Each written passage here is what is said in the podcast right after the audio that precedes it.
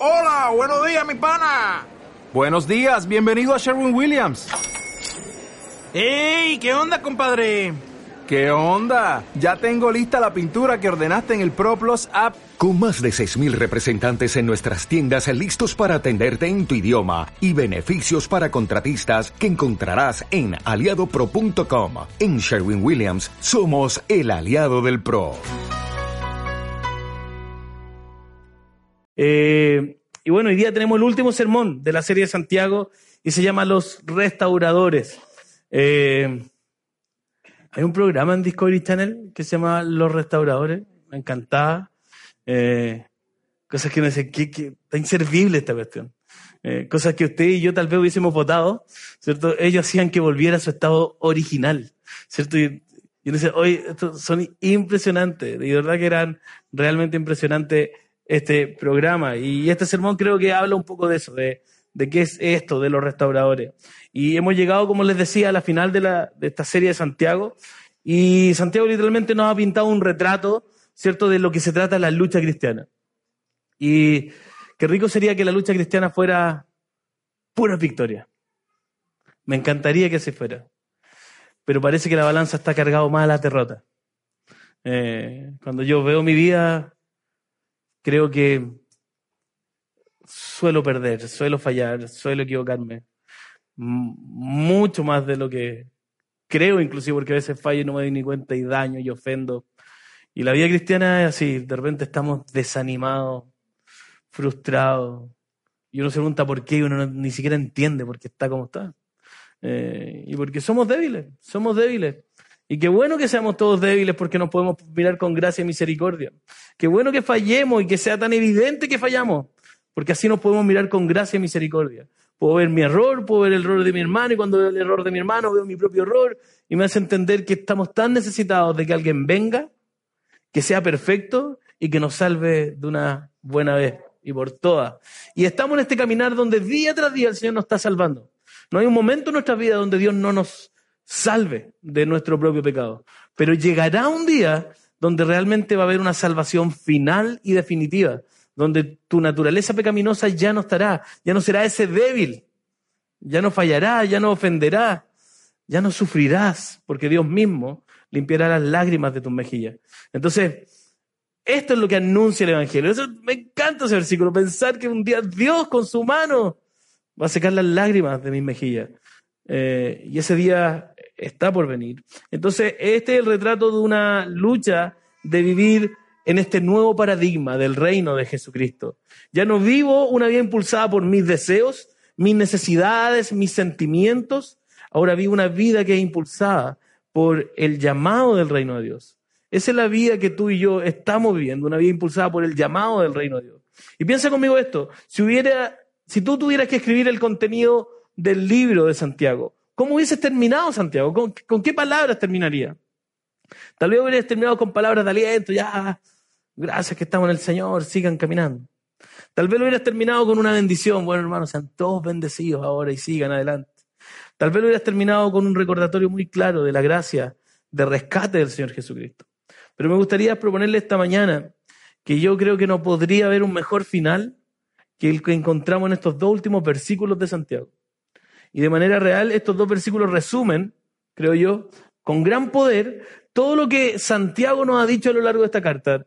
Creo que estos dos versículos son un resumen, son una conclusión que quieren recordarte todo lo que Pablo, perdón, Santiago ha hablado eh, para nosotros. Y este es un retrato completo, creo yo, y, y muy multifacético de la vida como creyente en este mundo quebrantado y caído. Quiero que leamos Santiago capítulo 5, versículos 19 y 20, que dice, hermanos míos, si alguno de ustedes se extravía de la verdad y otro lo hace volver a ella, recuerden que quien hace volver a un pecador de su extravío, lo salvará de la muerte y cubrirá muchísimos pecados. Así termina Santiago. Entonces, tal vez tú puedes mirar estos versículos y tú puedes decir, bien, ¿qué tiene que ver eh, esto con el mensaje de Santiago? ¿Qué tiene que ver este alejamiento de la verdad con lo que Santiago ha explicado? O sea, está hablando de este hombre que se aleja, esta mujer que se aleja de la verdad. ¿Qué tiene que ver con todo lo que Santiago ha enseñado.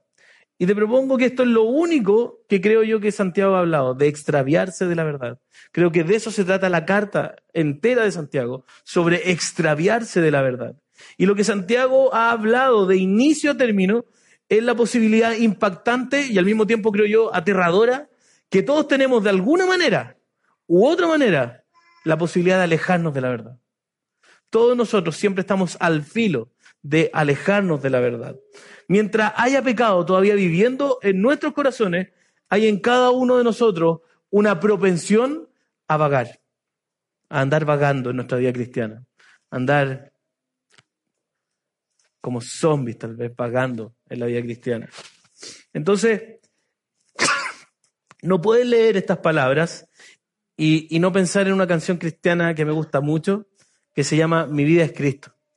Y la estrofa dice así, en densa oscuridad vagué, perdido en el... Yo sé que en tu mente tú estás leyendo con la melodía de la canción. No lo hagas, léelo, puedes hacerlo. En densa oscuridad, en densa oscuridad vagué, perdido en el error, la senda vana del placer a muerte me llevó. Siendo rebelde a tu voz, a tu voz quisiste amarme así. De no haber sido por tu amor, aún huiría de ti. En rumbo a mi perdición, indiferente aún, de mí tuviste compasión, me guiaste a la cruz. Y verdad que este es el caminar cristiano, es este vagar, ¿cierto? Vagamos en oscuridad, nos amas a pesar de quiénes somos y cómo funcionamos.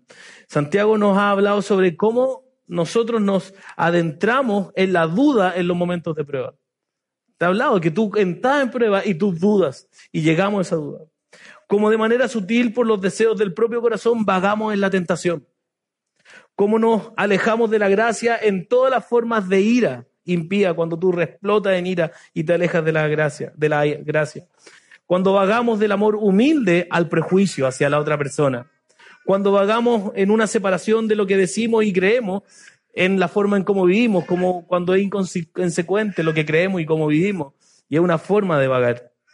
Cuando vagamos eh, de la dependencia de Dios a la autosoberanía, cuando tú crees que tú puedes ser soberano.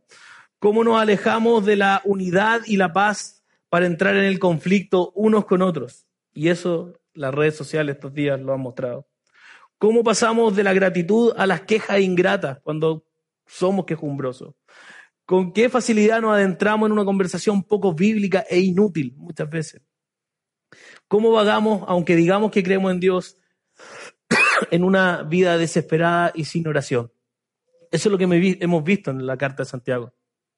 Y todo eso son puros ejemplos de cómo el corazón humano vaga, cómo el corazón humano está al borde de abandonar la verdad. Lo que he hecho por ti es simplemente ahora resumir el contenido del libro de Santiago. En cada punto Santiago nos advierte del peligro de que todos podemos alejarnos. Franco, ¿me podía ayudar con un vaso de agua, por favor? Mira, y escucha esto. Nosotros nunca simplemente nos alejamos teológicamente, porque los, los pensamientos del corazón siempre preceden a nuestras acciones. Muchas gracias.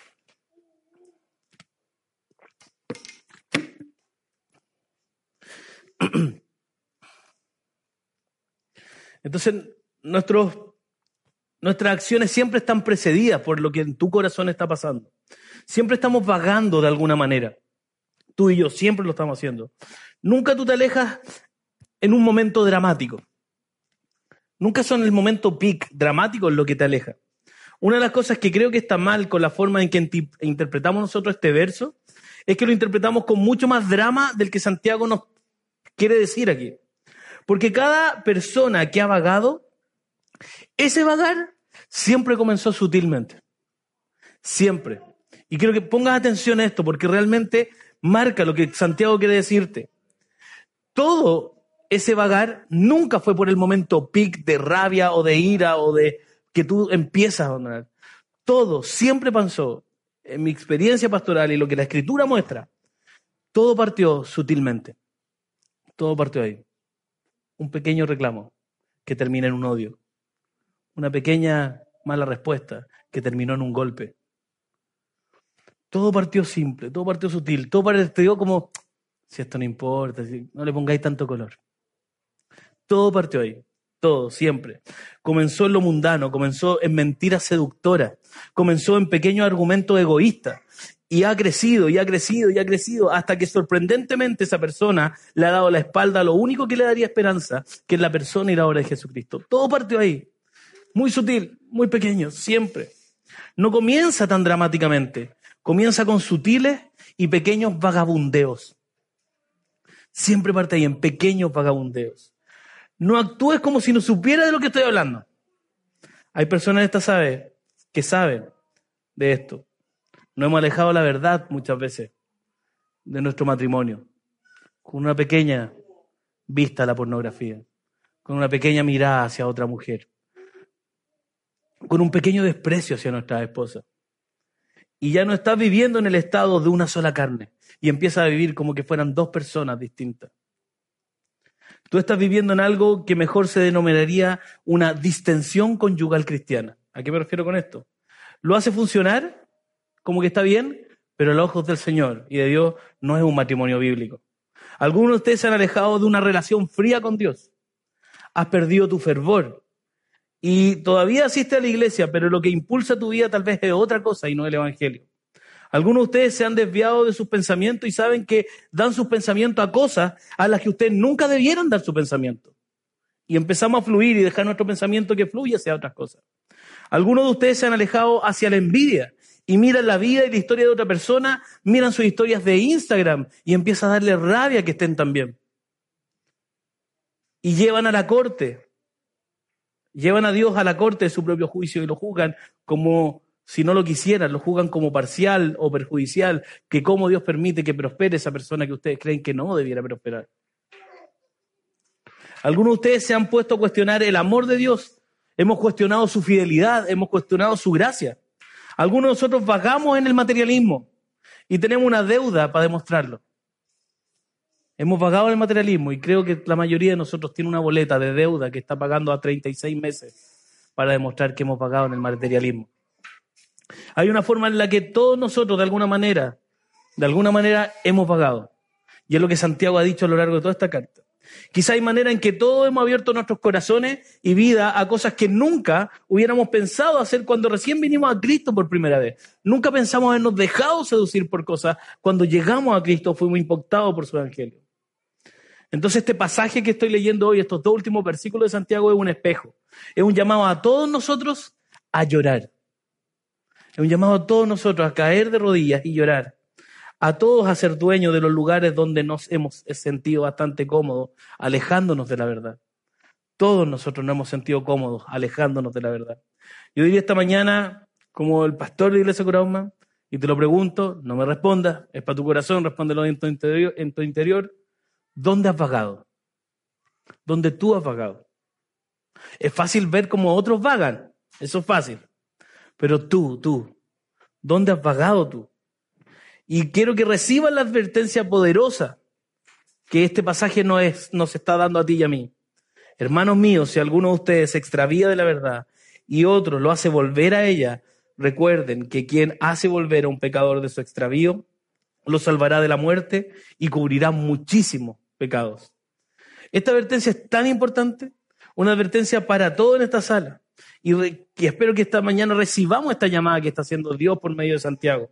Es una llamada a la acción, es una llamada a las relaciones restauradoras, es una llamada a las relaciones amarosas y reparadoras entre sí. Santiago te está llamando a tener relaciones que restauran, relaciones restauradoras. Es sorprendente que el regreso de una persona no se asigne solo a los pastores en este texto. El que alguien vuelva al camino del Señor y al cuerpo de Cristo Fíjate que estos versículos no dicen que es el rol del pastor y los ancianos, no. Está diciéndole a todo creyente que tiene un rol restaurador. Esta misión restauradora, esta misión de, de rescate, es un llamado a cada persona en la iglesia de Jesucristo. Tú tienes una misión de rescatador. Tú tienes la misión de ser un restaurador. Mira alrededor. Ustedes son los restauradores que Dios ha colocado en esta iglesia. No es Arturo, no es Diego y yo solamente. Cada uno de ustedes tiene ese rol restaurador. Todo. Es que yo soy muy nuevo. Es que aquí no dice nuevo, viejo, líder o no líder. No, no dice eso. Todo creyente es un restaurador. Iglesia Curauma no solo debe ser un lugar donde tú puedas encontrar el ministerio, algo para liderar, debe ser una comunidad restauradora orgánica. Y fíjate, esa es la esencia del Evangelio. Entonces, ¿por qué cuesta tanto tener amistades restauradoras? Porque es el Evangelio. Porque hay una lucha espiritual, una lucha con tu carne, una lucha con tus deseos y con mis deseos egoístas. El Evangelio es amar a Dios por sobre todas las cosas y a tu prójimo como, a ti mismo. Y nosotros solemos amarnos a nosotros mismos. Que fíjate que es la antítesis del Evangelio. El Evangelio se trata, es Dios céntrico y otro céntrico. Pero nuestro Evangelio propio suele ser yo céntrico. Entonces nos cuesta vivir este ministerio intencionado y restaurador hacia otro. Debe ser una comunidad restauradora orgánica esta iglesia. Y parte de este nuevo paradigma es que simplemente yo no vivo para mi propio bienestar espiritual. Y es muy común que yo quiera estar en un lugar donde yo soy bien atendido espiritualmente. Pero aquí Santiago me dice, tú no vives para tu bienestar espiritual. Tú vives para el bienestar espiritual del otro. ¿Para qué te ha llamado Dios? No para tu bien espiritual. Dios te ha llamado para el bien espiritual del otro. Entonces, si, si que acepto la responsabilidad moral por el bienestar de las personas que Dios ha colocado en mi vida, debo yo vivir esta manera restauradora. Soy parte de lo que Dios está haciendo aquí en la tierra. Yo soy parte de su sistema de rescate. Yo soy un instrumento de restauración y vivo de esa manera. Ese es el llamado que Dios ha hecho. Tú eres un instrumento de redención. Nunca tú eres un redentor. Tú no eres el redentor pero eres el instrumento de redención. Por medio de ti, Dios lleva redención a otras personas. Tal vez puedas sentir un poco de mi pasión, de verdad que esto me apasiona. Pero aquí está la conclusión, no puedes atender, no puedes atender lo que no saben.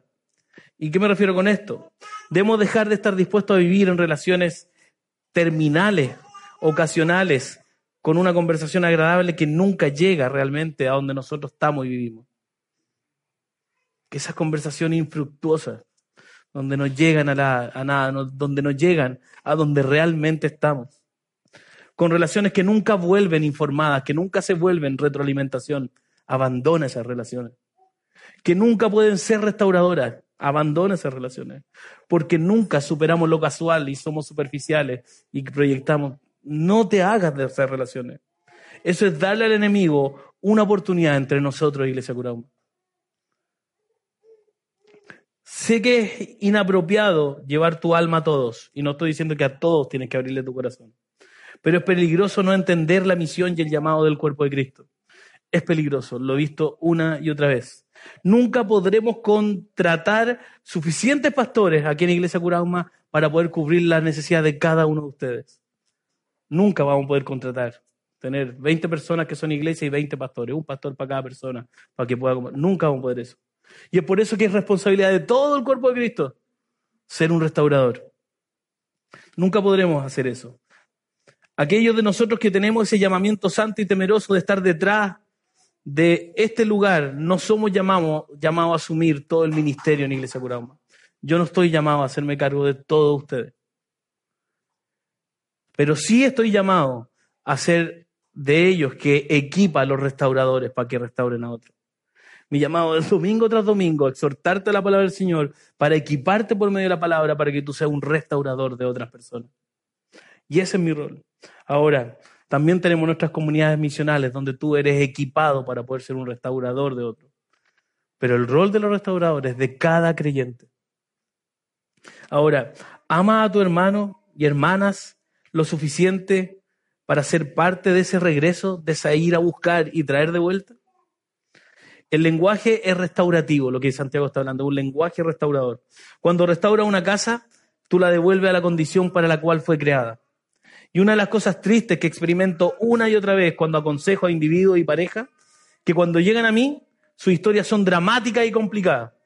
Pero a medida que escucho la historia, me impresiona siempre es que esa historia, cuando comenzó, no era tan dramática, ni tampoco tan complicada.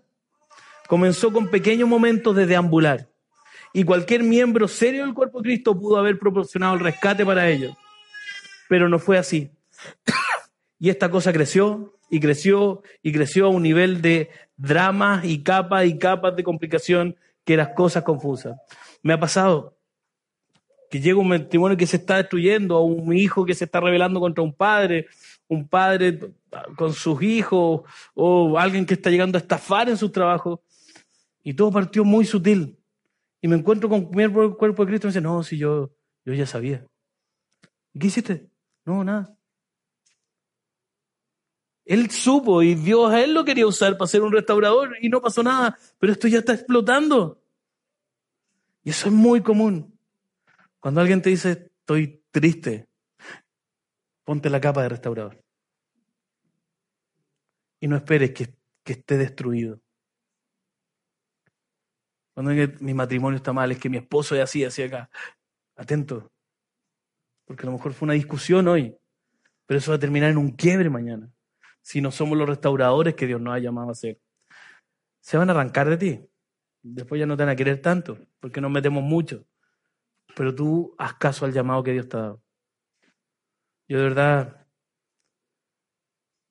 entre incomodarte a ti y hacerle caso al Señor, lo siento, no, no me importa tanto incomodarte. Y quiero ser invasivo. Hasta que me digáis, basta, no me molestes más. Ah, ok. Ya lo entiendo. No me doy por enterado antes. Yo no me voy por enterado. No se quiere juntar una, dos, tres. Yo no me entero que no, no quiere juntarse. Insisto. Pero ahí le digo, bueno, estoy disponible cuando tú quieras. Ahí está. Seamos una comunidad restauradora, nos necesitamos. Y dos o tres líderes nunca van a poder llevar a cabo ese proceso. Es imposible. Y es por eso que Dios diseñó la iglesia de esta manera. Y Dios ha entregado a cada creyente el sacerdocio universal. ¿Qué significa esto? Que esto aquí no es como el Antiguo Testamento, que el pastor aquí es el sacerdote y yo soy el que tengo la voz de Dios y yo lo llevo a Cristo. No, no. El sacerdocio bíblicamente universal. Cada creyente, desde el primer día que creyó en Cristo como su Señor y Salvador, es un sacerdote. Que tiene el rol de ir a Dios e ir a otros creyentes para llevarlo a Cristo. Todo creyente. Aquí ya no existen los super sacerdotes. Todos sacerdotes, unos con roles pastorales, como el que Dios me ha encomendado, con la Iglesia Curada, a Arturo y a Diego, pero restauradores y sacerdotes de una otra manera, todo creyente. Y te pregunto esto, ¿tiene una relación de consumidor o de rescatador con el cuerpo de Cristo? ¿Cuál es tu forma de relacionarte con el cuerpo de Cristo? ¿De consumidor o de rescatador? No me responda. ¿Estás aquí con la mentalidad de que soy parte del trabajo continuo de redención que Dios está haciendo? ¿Tengo esa mentalidad? ¿Yo soy parte del trabajo continuo de rescate que Dios hace? y reconozco que es un campo donde la propensión a vagar en nuestros corazones es más común de lo que creemos? Son las preguntas que debemos hacernos. Todos necesitamos ayuda y todos estamos llamados a ser sirvientes de otros. Todo creyente está llamado a ser un sirviente de otro. ¿Vives con la intencionalidad del restaurador? Trabajas para tener relaciones que presionen más allá de lo casual, para que conozcan las luchas de la otra persona. Tú estás ahí para realmente conocer las luchas del otro. Puedes estar orando por ellos sabiamente. Puedes hacer buenas preguntas al otro. Puedes ser parte de esta llamada que debe suceder todo el tiempo. Y hablaré por mí mismo. Iglesia Grama, no hay una semana en mi vida donde yo no necesito que alguien me devuelva un llamado telefónico donde yo no necesite que me lleven a Cristo. No hay una semana donde yo no necesite eso. Yo necesito que tú también me puedas llevar a Cristo. No hay una semana en mi vida que yo no haya necesitado eso. Un llamado telefónico para que me animen en el Evangelio. Un llamado telefónico para que confronten mi pecado. No hay una semana que yo no necesite eso. Yo necesito eso de ti también. Tú y yo, juntos, Dios nos ha puesto para ser restauradores unos de otros. Santiago es un buen pastor. Se da cuenta de cuán inmensa es esta tarea. Y es correcto que termine este libro, que ha sido un retrato de vagar, con un llamado a una comunidad amorosa, restauradora y redentora. Y está llamando cristianos, sean una comunidad amorosa, restauradora, redentora. ¿Estás recibiendo el llamado que Santiago te está haciendo? ¿Estás viendo el llamado? Estás tomando decisiones intencionales y relacionales para ser parte de lo que Dios está haciendo en las vidas de las personas que Dios ha colocado soberanamente en tu camino. Mira el versículo 20. Recuerden que quien hace volver a un pecador de su extravío, lo salvará de la muerte y cubrirá muchísimos pecados. Santiago habiéndonos advertido, no ha movilizado con este llamado y Santiago nos recuerda cuán altos son los riesgos. ¿Y cuáles son los riesgos? Nada menos que la vida o la muerte. Santiago nos está diciendo, mira, se va a tropezar, va a cometer un errorcito. No, esto se trata de vida o de muerte. ¿Y sabes por qué el pecado no nos asusta? ¿Tú sabes por qué podemos alejarnos y vagar tan fácil y livianamente? Porque nos decimos que el pecado es algo mucho menor que la muerte y la vida, ¿no? O sea, es como un error. Pero Santiago está diciendo esto es muerte o vida. Tú cuando empiezas a vagar en estos pequeños coqueteos lejos de la verdad, tú estás caminando a la muerte. Eso dice Santiago. No es caminando al error, no es caminando a la ofensa, no es caminando al, oh, me caí me paro. Santiago está diciendo, no, estás caminando a la muerte. Y por eso nosotros somos tan livianos, porque nosotros subvaloramos el impacto. Por eso nos permitimos el pecado. Por eso nos permitimos hablar mal de otro. Por eso nos permitimos pensar mal del otro. Por eso nos permitimos vivir una vida materialista. Porque no creemos que es un camino de muerte. Y Santiago dice, eso es un camino de muerte. El deambular en ese estilo de vida es un camino de muerte. Nos decimos a nosotros mismos que no es una cosa tan grande. Nos decimos a nosotros mismos que no nos hará daño. No, si no nos va a hacer tanto daño. ¡Ey! Es un camino de muerte. Nos decimos que, no, si solo una vez, después yo no lo hago más. Nos decimos a nosotros mismos que no es tan serio. Nos decimos a nosotros mismos que en realidad no somos nosotros. Fue realmente, fue otro que lo causó en nosotros. Y todas estas cosas las, minimizamos. Y es justamente lo, lo que Santiago está diciendo. Entonces escucha, cuando tú te alejas, estás vagando hacia algo que es peligroso y destructivo, que altera tu vida se llama muerte. Cuando tú te alejas, tú caminas a la muerte y tu vida se está moviendo en una dirección de vida, moviéndose en obediencia, sumisión, esperanza y aliento hacia el llamado de nuestro Señor Jesucristo, o tu vida se está moviendo en dirección de muerte. No hay un tercer camino. O tu vida está caminando hacia la vida, o tu vida está caminando hacia la muerte. Y recuerda lo que dice Proverbios 14:12. Hay caminos que al hombre le parecen rectos. Pero ¿sabes qué pasa? Son caminos de muerte. Santiago es radical en lo que está diciendo y la palabra del Señor es radical en esto. Y aquí está la cosa más aterradora que un pecador puede hacer. Y esto es lo que dice, soy capaz de mirar la muerte y verla como vida. Porque a lo bueno le empieza a llamar malo y a lo malo le empieza a llamar bueno. Entonces el camino de la muerte lo empieza a encontrar atractivo. Si no es tan malo, esto es bueno pero es un camino de muerte. Y si puedo hacer eso, el enemigo me tiene, y muchas veces tu matrimonio terminará en muerte, tu relación con tu amigo terminará en muerte, tus hijos terminarán muertos en vida por tu opresión y manera de querer llevar tu crianza. Las apuestas son altas en tu universidad. Las apuestas son altas en tu lugar de trabajo. Las apuestas son altas en tus amistades. Las apuestas son altas en la en la privacidad de donde tú te consuelas. Porque tal vez ese consuelo lo estás encontrando en un camino de muerte. Las apuestas son altas y hay un enemigo que nos susurra al oído y que te está diciendo, no es tan peligroso, no es tan malo, si esto es vida, disfruta. Allí hay vida y empezamos a vagar hacia un camino que creemos que es de vida, pero es de muerte.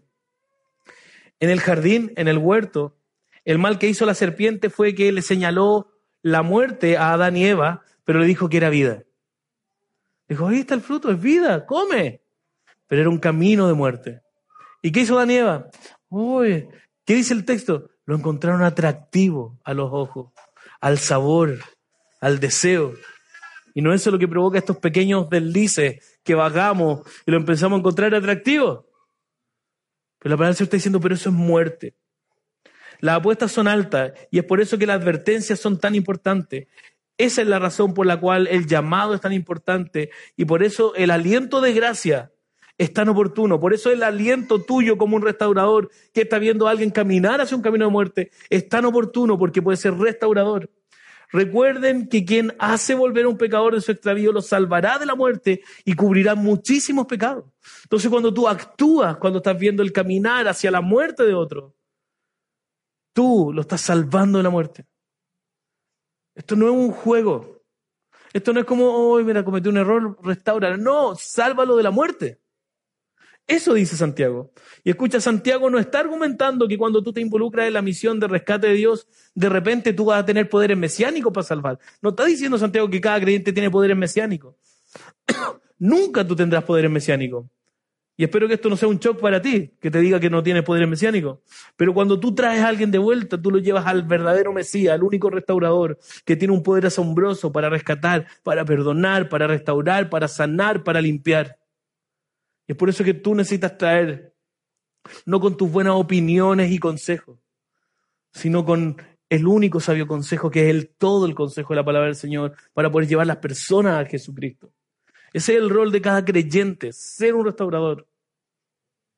Por eso te vuelvo a preguntar, ¿vives tu cristianismo en condición de consumista o de restaurador? Y Jesús es glorioso en su paciencia, Él es glorioso en su gracia. Y esperarías que un Dios santo dijera, ¿cómo te atrevas tú vagar lejos de mí? ¿Cómo te atreves? Pero este Dios santo no dice eso, dice esto otro. Tú vienes, he muerto para perdonarte, he muerto para cubrir tus pecados, he muerto para restaurarte, ven a mí, ven a mí. De verdad que da lo mismo, de verdad, lo que tú hayas hecho. Hay restauración para ti de nuevo. Siempre. Siempre. Las puertas de la gracia abiertas de par en par. Vuelve. Ven. Ven. Vuelve. Estás vagando. Vuelve. Eso está diciendo la gracia de este, de este mensaje. Hay tanta gracia abundante que chorrea desde Dios para nosotros, que tú puedes volver de nuevo. De nuevo, puedes volver. Y esto es lo que te quiero decir. Si aceptas la advertencia, si tú aceptas esta llamada, si crees en esta gracia, ¿cómo puedes estar inactivo? ¿Cómo podemos estar inactivos? ¿Cómo permanecemos aún inactivos? Viendo el pecado, viendo amigos, familias, hermanos caminar hacia la muerte y quedarnos sin hacer nada. Porque si la advertencia es verdadera, y estoy seguro que lo es, si este llamado para nosotros es verdadero, que estoy seguro que lo es, si esta gracia está disponible, entonces la acción de este cuerpo debería ser implacable y tú debieras correr para librar de la muerte a quienes estás viendo caminar hacia la muerte. Seríamos los rescatadores de Dios porque conocemos el peligro de la propensión de vagar el corazón y por eso nos va a impulsar. Sabemos cómo puede vagar nuestro corazón. Tú sabes cómo vaga tu corazón. Yo sé cómo vaga mi corazón y eso me impulsa a querer ser un restaurador. Sabemos que todos nosotros no solo hemos sido adoptados en su familia, sino que hemos sido empleados en su servicio, somos siervos de Cristo. Y sabemos que donde abunda el pecado, ¿sabes qué abunda más? La gracia. La gracia abunda. Mucho más cuando abunda el pecado. Y es por eso que hay gracia de nuevo, siempre. Gracia de nuevo, siempre. Todo puede restaurarse con el fin por el cual fue hecho, de nuevo. Queremos conocernos, no solo porque las relaciones se están cumpliendo, sino porque vemos el reino y su llamado en estas relaciones y debemos procurar relaciones que promuevan el reino. Y decimos, si vivo 80 años y solo en un momento en 80 años estoy en manos de Dios para rescatar a otra persona de la muerte espiritual, mi vida valió la pena. Si solo en un instante de mi vida yo pude rescatar a otros de la muerte, la vida valió la pena. Estamos propensos a bajar. Y espero que tú puedas decir esto al Señor. Señor, estoy propenso a vagar. Lo siento. Aquí está mi corazón. Tómalo y séllalo. Que Dios nos ayude a ser una comunidad amorosa, restauradora y redentora. Que espero que esta palabra te anime. Dios se hizo hombre y estuvo dispuesto a abandonar la comodidad de su hogar, el placer de la gloria de Dios, con tal de morir para poder restaurar a otros. Ese es el corazón del cristianismo. Ese es el corazón del Evangelio. Los primeros cristianos en el año 165, eh, Dion Casio, historiador romano de la época, relataba que los, vino una peste que era viruela, que mató al 37% de los habitantes de Roma. Los únicos que se quedaron en Roma, todos huyeron, fueron los cristianos. Y se quedaron con el fin de poder servir a aquellos que se enfermaban, arriesgando su vida, perdiendo su vida. Y Dion Casio decía, pero morían felices. Y él plantea su, idea, él no era creyente, dice, pero lo más probable es que se inspiraron en su Salvador. Estaban dispuestos a morir con tal de salvar. Como tú y yo estamos dispuestos a perder inclusive con tal de restaurar. Y vaya a perder amigos inclusive si queréis restaurar. Vaya a perder tu dinero, va a perder tiempo, va a perder recursos, va a perder salud, va a perder un estado de ánimo contento, porque cuando hay que restaurar hay que llorar. Pero vamos a querer hacerlo porque vamos a ser movidos por lo que nuestro Salvador ya ha hecho. Nunca es una pérdida de tiempo, en lo personal, lo creo así, el poder acompañar a alguien en su lucha. Me encanta hacerlo. Lo disfruto. ¿Sufro? Sí. Sí. Me ha tocado llorar estos días también. Por querer restaurar. Pero el Evangelio es poderoso. Es poderoso. Y cuando abunda el pecado, estoy convencido de esto, sobreabunda la gracia. Y hay gracia de nuevo, hay gracia de nuevo. Te animo, Iglesia Curauma. Y si queréis llamarme la semana para animarme al Evangelio, bienvenido es. Lo necesito. ¿Te parece? ¿Te gustaría llamarme de repente? Aquí estoy llorando ahora yo, el sufrido. que Dios te bendiga, Iglesia Curauma. Que esto mueva tu corazón a estar atento donde hay necesidad, a poder servir a otro. Yo sé que es mucho más fácil decir, es que a mí nadie me toma en cuenta es que a mí nadie me habla. Yo sé que eso es mucho más fácil. Es mucho más fácil que decir, da lo mismo si a mí me pescan o no. Yo quiero ser un restaurador. Sé que es más fácil eso otro. Pero eso justamente es pecado. ¿Sabes por qué? ¿De dónde nace eso? ¿Qué es el Evangelio? Recordémoslo, lo dije al principio. Amar a Dios y al otro por sobre todas las cosas. Es que a mí, ¿a quién está llamando? Más que todo. Es el antievangelio. Entonces, ¿cómo yo realmente lucho con ese corazón egoísta que ojalá que todos me llamaran en la semana a mí, pobrecito del pastor que sufre? Y yo pudiera realmente ser mi pega de ser un restaurador. Si tú no hayas dicha en tu servir a otro, mm, y haya mucha más dicha en que a ti te sirvan, necesitamos ser evangelizados tal vez y comprender mucho más el Evangelio. Y ahí te quiero animar, restauradores. Qué buena pega. Y dejaban las cosas esto del programa Discovery Channel, las dejaban como eran. Esa es tu pega. ¿Cómo dejáis a tu hermano caminando de nuevo firme? Tú no tenías el poder para transformar su corazón, claramente.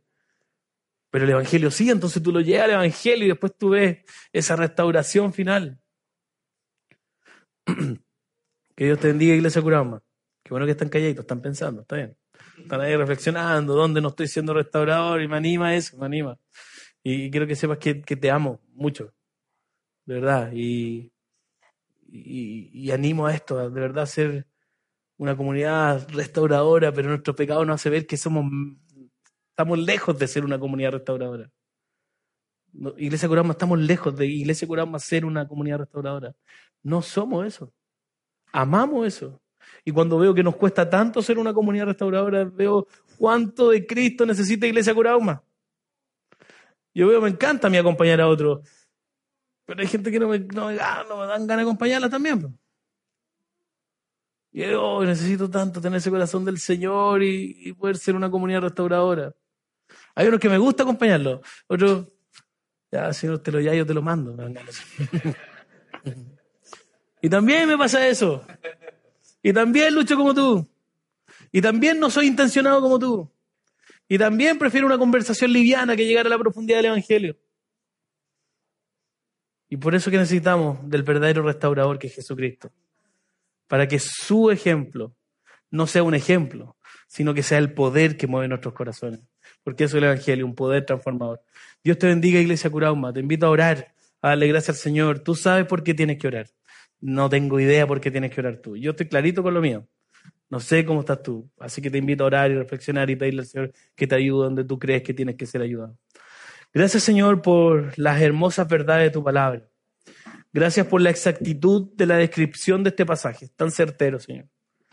Sí, Señor, reconocemos la debilidad en todos nuestros corazones para vagar de manera sutil, Señor, a partir lejos de tu llamado, de esta llamada de verdad. Señor, recibimos la responsabilidad moral de ser parte del rescate que nos brinda todo a través de todos nosotros. Confesamos humildemente, Señor, que hemos sido demasiado casuales con el pecado. y también hemos sido demasiado casuales con nuestras relaciones. Y la combinación de esas dos cosas nos ponen en peligro, Señor. Ayúdanos a ver las estacas de la vida y la muerte de vagar, estos dos caminos que están frente a nosotros.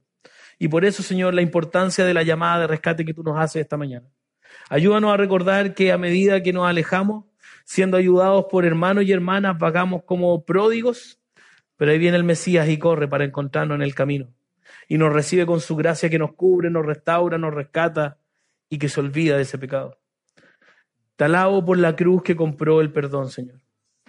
Te doy gracias por esa cruz que compró el perdón para nosotros. Te doy gracias por esa tumba vacía que venció la muerte y el pecado, Señor. Te amamos, Señor. Y estamos muy agradecidos, Señor, de haber sido amados por ti, Señor. Estamos profundamente agradecidos de que tú nos hayas amado, Señor. Gracias, Padre. En tu nombre, Jesucristo. Amén. Te invito a ponerte de pie y cantar a...